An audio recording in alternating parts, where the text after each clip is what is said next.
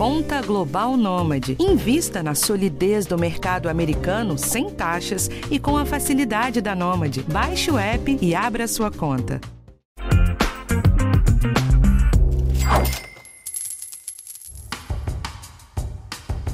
Eu arrisco dizer aqui que o investimento mais conhecido do Brasil fora a poupança é a compra de imóvel para você viver de renda. Inclusive, 3 em cada 10 compradores de imóveis no Brasil fazem a compra para investir. Mas se você quiser uma forma mais moderna, mais leve e principalmente mais barata de investir em imóveis, o fundo imobiliário pode ser uma excelente alternativa. O episódio de hoje te explica tudo o que você precisa saber antes de começar. Eu sou Rafael Martins e esse é o podcast Educação Financeira do G1.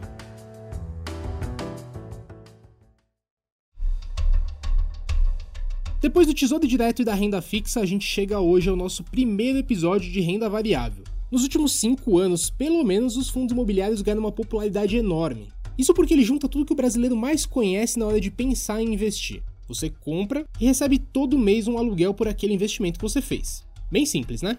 Só que antes dos fundos imobiliários, a grande dificuldade de você investir num imóvel era justamente juntar o patrimônio para chegar lá. Quem gosta desse tipo de investimento, em geral, juntavam a grana para sua casa própria e depois começava a juntar para o segundo imóvel. Algo que demora anos e às vezes demora uma vida inteira. Os fundos imobiliários, de certa forma, democratizam o acesso a esse tipo de investimento. Como diz o nome, ele é um fundo que junta dinheiro para comprar um ou mais imóveis e distribui proporcionalmente o aluguel que rende dali. Então, em resumo, com um valor muito menor você consegue investir e dar aportes no imóvel, para ir aumentando esse valor de aluguel com o tempo. Mas melhor do que eu ficar aqui falando é rodar a conversa com o nosso especialista do dia, que é o Marcos Correia. Ele é analista da Suno Research e sabe tudo do assunto. E como já virou tradição, eu volto depois da conversa com um resumão. Vamos ouvir? Marcos, antes de a gente entrar aqui no funcionamento dos fundos imobiliários, eu queria que você explicasse um pouco a diferença deles para o investimento tradicional em imóveis. Até porque essa é uma das maneiras mais comuns de investimento que o brasileiro almejava até pouco tempo atrás. Uh, o jeito que eu gosto de explicar é que o, o, fundo imobiliário ele nada mais é do que a pessoa investir em um imóvel. Então, da mesma forma que ela pensa em comprar uma casa, comprar um apartamento para alugar para o inquilino, o fundo imobiliário ele é exatamente a mesma coisa em termos do conceito. Quais são as duas principais diferenças? A primeira é que entre o investidor e o imóvel existe um fundo. Esse fundo ele existe, além de vários benefícios que a gente vai falando daqui para frente, ah, para reunir os recursos de vários investidores para que esse fundo, coletivamente, ele consiga investir em empreendimentos ah, mais interessantes. Aí tem vários outros benefícios, como a questão de ter uma gestão profissional ali por trás, tem algumas eficiências também tributárias, fiscais, tem isenção. A outra ponta que também é bem diferente da questão de investir em imóvel fisicamente é que você não vai comprar um imóvel de fato, você não vai no cartório fazer todo aquele registro de imóvel, você vai fazer isso tudo no seu computador ou no seu aplicativo pela bolsa, pela corretora ou pelo seu banco. Então você está comprando um pedacinho desse fundo imobiliário, um pedacinho desse fundo através da bolsa. Mas na questão de o que, que ele está fazendo, né, o porquê que ele está investindo, qual o propósito desse investimento, é a mesma coisa quando você pensa que vai investir numa casa. Então você está investindo de fato num imóvel, esse imóvel tem um inquilino, esse inquilino paga um aluguel e esse dinheiro volta para o investidor. Mas se é tão parecido, por que essa modalidade de investimento ainda não ganhou tanto público quanto poderia? É, é uma indústria nova. Não é um tipo de investimento novo, ele já existe aí tem quase 30 anos, só que ele foi evoluindo, crescendo e se profissionalizando nos últimos anos. Tanto é que se você olhar o gráfico de crescimento de investidores em fundos imobiliários, ali em 2018 que a gente realmente viu um crescimento. E a gente atingiu, ou está quase atingindo, 2 milhões de investidores hoje. A gente está ali na casa dos 1 milhão e 700, quase 1 milhão e 800. E quase tudo isso, pelo menos 1 milhão disso, veio ali de 2018 até agora. Então, é uma coisa que está se popularizando agora e está se profissionalizando mais agora. Só para contar um pouquinho de história, no passado, os fundos imobiliários eram mecanismos um pouco mais passivos, no sentido de que eles eram constituídos para investir em um único imóvel e trabalhar aquele único imóvel sem muita flexibilidade para o gestor. E com o passar do tempo, a gente foi vendo que esse modelo não, não era o ideal. O que a gente teve nessa nova geração foi o que a gente chama de gestão ativa, onde aquele gestor profissional que eu mencionei, ele realmente trabalha para extrair o máximo de valor possível do que está sendo comprado ali para o portfólio do fundo. Então, essa profissionalização do mercado ela começou a interessar mais pessoas. Colocar toda essa responsabilidade em cima de uma pessoa que não trabalha, talvez, no mercado imobiliário, é uma coisa difícil. Agora, quando você tem uma equipe, uma gestão profissional fazendo isso, eles conseguem fazer de uma forma melhor. Não quer dizer que eles vão acertar 100% do tempo, todo mundo é humano, pode acontecer problemas, mas as chances ali são bem, mais, é, são bem maiores de dar certo. Então, o gestor profissional consegue aproveitar mais essa mecânica do fundo imobiliário, de como realmente aproveitar o imóvel, é, reformar o imóvel, arranjar os inquilinos, trabalhar os contratos de uma forma melhor. Então, todo esse ecossistema do mercado imobiliário tem uma pessoa que consegue trabalhar melhor, que no fim do dia é isso que a gente quer como investidor. Então, agora a gente tem uma, uma indústria muito mais robusta e que, em tese, vai continuar crescendo daqui para frente e, em tese, ficar melhor ainda. Tá, vamos para os tipos de fundo imobiliário então. Explica para a gente quais são as variantes e como que elas funcionam. A gente costuma descrever os fundos imobiliários sempre falando dessa questão de você arranjar um imóvel, você arranja um inquilino, esse inquilino paga o aluguel. Só que fundo imobiliário não é só isso. Essa categoria de fundo imobiliário que investe em imóveis físicos, a gente chama de fundo de tijolo, que são os fundos que investem em escritórios, casas, galpões, shoppings. Então, todo tipo de imóvel físico que você pode imaginar pode ser que exista em fundos imobiliários. Mas existem outros. A gente tem também o outro que seria o segundo mais popular, que é o fundo de papel. Esse para o iniciante acaba sendo um pouquinho mais complexo de entender, mas basicamente é um fundo que trabalha com dívidas imobiliárias, empréstimos basicamente. Então é um fundo que, resumidamente, ele empresta dinheiro para alguém, e esse alguém pode ser uma empresa, pode ser uma construtora que na outra ponta tem pessoas físicas pagando ali as prestações de uma casa que comprou, por exemplo. Então ele empresta dinheiro, ele vai recebendo as parcelas dos juros e essas parcelas ele vai repassando para os cotistas a gente tem um terceiro setor, que seria o terceiro mais popular, que é o fundo de fundos. Ele é basicamente um fundo que investe em outros fundos imobiliários. Então ele compra cotas de outros fundos imobiliários. E quando a gente fala do iniciante, esse fundo pode ser uma alternativa interessante para ele começar ali, colocar os primeiros pés dele em fundos imobiliários, porque é basicamente você terceirizar o trabalho de você montar a sua carteira de fundos imobiliários para um gestor profissional. Você vai comprar um pedacinho dessa carteira que ele está montando, que ele vai administrar, gerir e ele vai comandar aquilo. E os rendimentos que ele tiver dessa carteira, ele repassa para o cotista dele. Esses seriam os três principais. E antes de seguir, a gente faz uma pausa. Eu volto já com mais perguntas para o Marcos Corrêa. Marcos, eu queria entender agora como que se investe nos fundos imobiliários. Você já mencionou aí que você pode comprar cotas na bolsa, né? Consegue explicar um pouquinho melhor de como que funciona esse processo e como que a cotação dos fundos varia? Então, como o investidor, ele, quando for investir em fundos imobiliários, ele vai ter que fazer isso através da bolsa de valores, ele faz através da compra de cotas. Cotas são um pedacinho dos fundos imobiliários, basicamente. Então, quanto mais você compra, mais participação você tem dentro do fundo imobiliário. Só que aqui a gente tem dois números importantes para a gente prestar atenção. Um é o que a gente chama de cotação, seria o valor de mercado do fundo imobiliário, e o outro seria o valor patrimonial, que seria o valor justo, bem entre aspas aqui, do, do fundo imobiliário. A cotação, ela significa basicamente a quantas pessoas estão negociando as cotas dos fundos imobiliários. Então você entra lá, digita o nome do fundo imobiliário, vai estar um valor. Vamos supor que seja 100 reais. Isso quer dizer que se você quiser comprar cotas desse fundo, você pode comprar a 100 reais, porque vai ter alguém do outro lado vendendo as cotas dele para você. Então, conforme as pessoas julgarem que aquele fundo está fazendo um bom trabalho, está pagando bem, é um bom investimento, a tendência é que essa cotação, esse valor de mercado, ele fique mais elevado. Então, o investidor que estiver pensando em investir em fundo imobiliário, ele precisa entender que é uma renda variável. É um valor que vai oscilar ali, é uma cotação que vai oscilar todos os dias.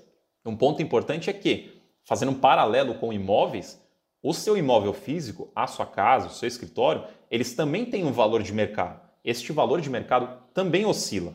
Só que a grande diferença é que você não sabe o valor da sua casa todos os dias, a todo minuto. Isso não existe. Mas em fundos imobiliários, por ser algo na internet, por ser algo com a bolsa de valores, por ser algo, por ser um sistema já para isso, você tem ali todos os dias a cotação a todos os segundos de quanto vale aquele investimento que você fez.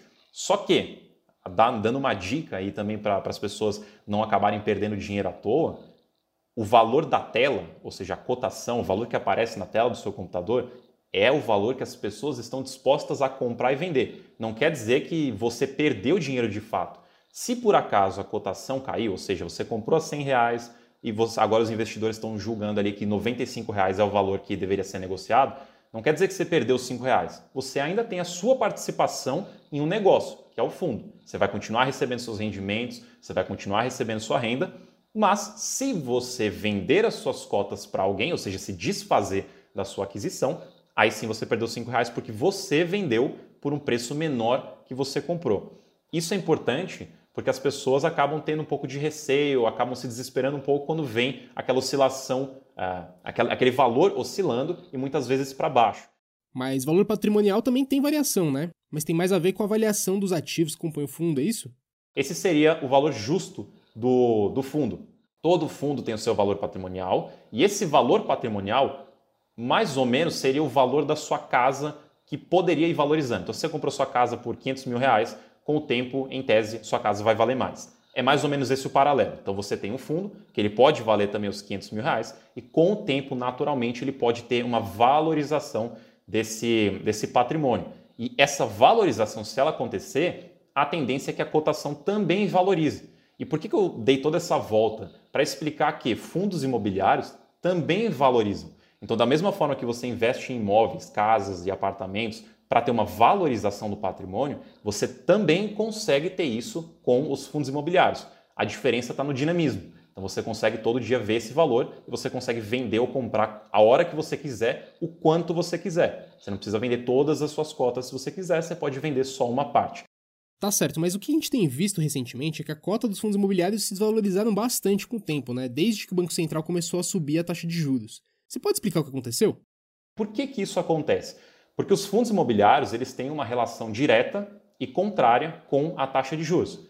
Por quê? Porque se a renda fixa está pagando mais, então para que, que o investidor julgue que vale a pena ele ficar na renda variável, ele precisa ter um retorno no mínimo igual. Só que como a gente está correndo mais risco, então o igual não é suficiente. Eu preciso ter algo a mais do que a renda fixa. E como que o mercado se ajusta para que esse cenário seja verdade, para que o cenário de que a renda variável me paga mais do que a renda fixa seja verdade, caindo a cotação. Então, se a cotação cai, eu consigo comprar mais barato e aquela renda que o fundo me paga proporcionalmente vai me dar um retorno melhor do que antes. Eu vou dar um exemplo para ficar mais fácil de entender. Se a pessoa comprava antes um fundo imobiliário por 100 reais e ele recebia um real por mês, isso é uma relação de 1%. Então, todo mês a pessoa está recebendo 1% de retorno. Só que se esse mesmo fundo saiu de 100 para 80 reais e ainda paga um real, você compra uma cota de 80 reais, ou seja, 20 reais mais barato, que paga o mesmo valor de antes. Então você conseguiu comprar a mesma renda e economizou um dinheiro. Proporcionalmente, você está recebendo mais do que antes. Então é assim que o mercado se ajusta, é assim que a cotação acaba. É um dos motivos, na verdade, o principal deles, do porquê que as cotações caem. Então o cenário atual ele tem essa queda justamente porque a nossa Selic saiu lá de 2% mais ou menos para 13% mais ou menos, talvez até quase 14%. Então essa subida de juros fez com que as cotações dos fundos imobiliários caíssem. Mas eu quero só deixar um detalhe aqui importante que faz toda a diferença. O que caiu foi só a cotação. A qualidade dos ativos que a gente tem, a renda, a frequência de pagamento, a, a, a robustez dos fundos imobiliários cresceu. Todos esses pontos cresceram. Então hoje a gente tem uma indústria e uma seleção de fundos com uma qualidade muito maior, só que todos eles mais descontados, ou seja, mais baratos para você comprar uma renda que é de longo prazo, um investimento que é para ser perene. Bom, você mesmo chegou onde eu queria, que é o fato dos fundos imobiliários serem um investimento de mais longo prazo. Queria saber quais são os pré-requisitos, tanto de compreensão desse tipo de investimento, como de preparativo financeiro que a pessoa tem que fazer antes de partir para os fundos imobiliários. Então, para a pessoa começar a investir, e isso vale para basicamente renda variável em geral, é importante que ela entenda o, as características da renda variável. Então, o, o, pouco que a gente explicou aqui sobre oscilação, sobre cotas, sobre que o mercado ele é mais dinâmico, isso é extremamente importante, porque a maioria das pessoas perde dinheiro por não entender isso, por ficar desesperado, por fazer uma movimentação errada em questão de, de, emocional mesmo. Mas aí falando especificamente de fundo imobiliário, o que, que eu costumo falar que é o, o principal ponto de partida para você estudar um fundo imobiliário? Entenda o que ele faz. Tem um documento que chama relatório gerencial, praticamente todo fundo imobiliário publica uma vez por mês, que se você abre, você vai ter ali um relatório do que o gestor fez sobre o último mês do fundo, falando o que aconteceu, o que, que o fundo faz, o que, que tem dentro do fundo, quanto que o fundo pagou, quanto que o fundo recebe. E esse documento é super importante para você entender o que, que é aquele fundo.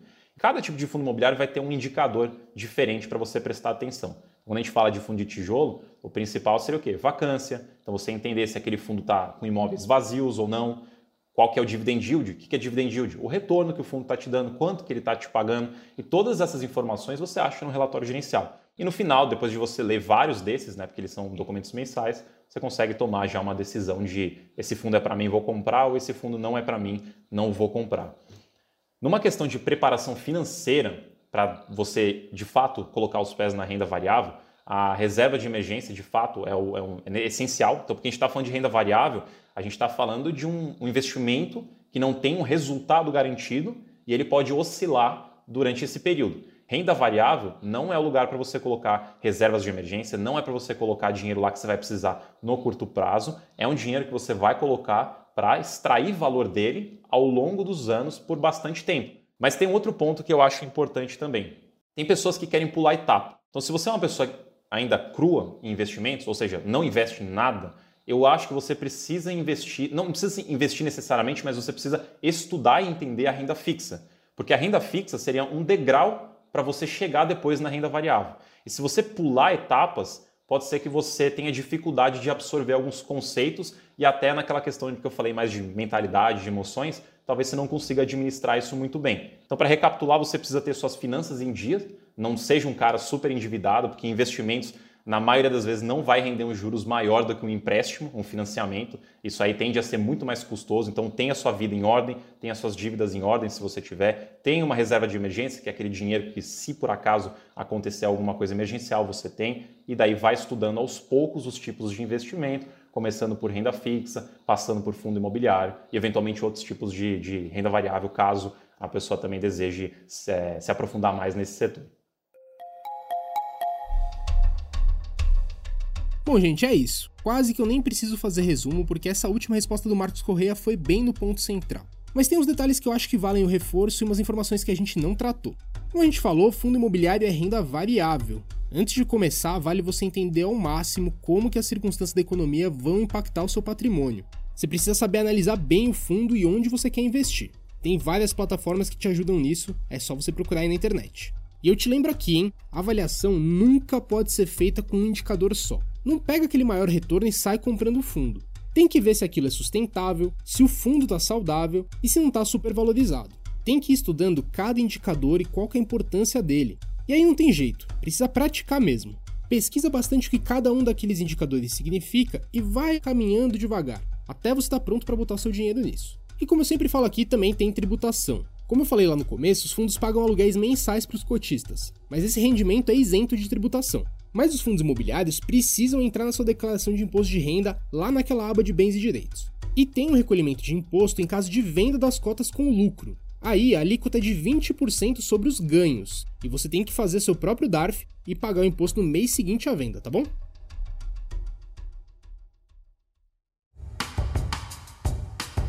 Para terminar, eu agradeço a presença do Marcos e te lembro que na semana que vem tem um tema diferente aqui para você. O podcast Educação Financeira tá disponível no G1, no Globoplay ou na sua plataforma de áudio preferida. Então não deixa de seguir o podcast no Spotify ou na Amazon, de assinar no Apple Podcasts, de se inscrever no Google Podcasts ou no Castbox, ou então de favoritar a gente na Deezer. Assim você recebe uma notificação sempre que um novo episódio estiver disponível.